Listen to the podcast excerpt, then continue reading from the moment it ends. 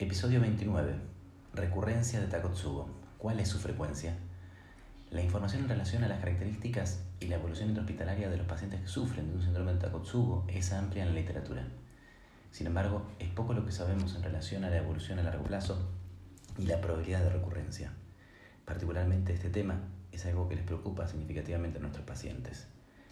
Ibrahim El Bradwi, colaborador del registro GEIS, un registro italiano-alemán de cardiopatía por estrés, decidieron analizar las características clínicas, los predictores y el impacto pronóstico de pacientes con Takotsubo.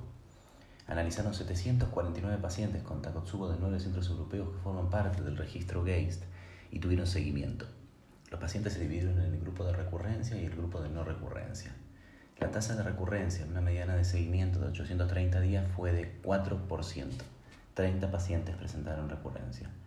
La mayoría de las recurrencias documentadas en los primeros 5 años luego del episodio índice y se documentaron hasta dos recurrencias en dos de esos 30 pacientes. Excepto por la mayor presencia de hipertensión arterial, en el grupo de recurrencia no hay otras características basales diferentes entre los grupos. No se pudo hallar ningún factor predictor de esta recurrencia.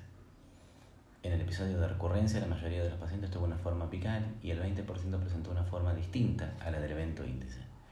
La tasa de complicaciones observadas durante el seguimiento, incluyendo accidentes cerebrovasculares, eventos tromboembólicos, muerte hospitalaria y shock cardiogénico, no tuvieron diferencias significativas entre los grupos, excepto por la mayor presencia de edema pulmonar en el grupo de recurrencia, con un 13.3% versus 4.9%. Los autores concluyen.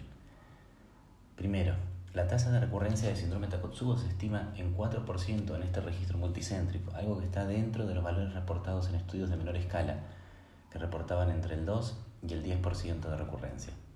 No se pudo hallar ningún predictor de recurrencia.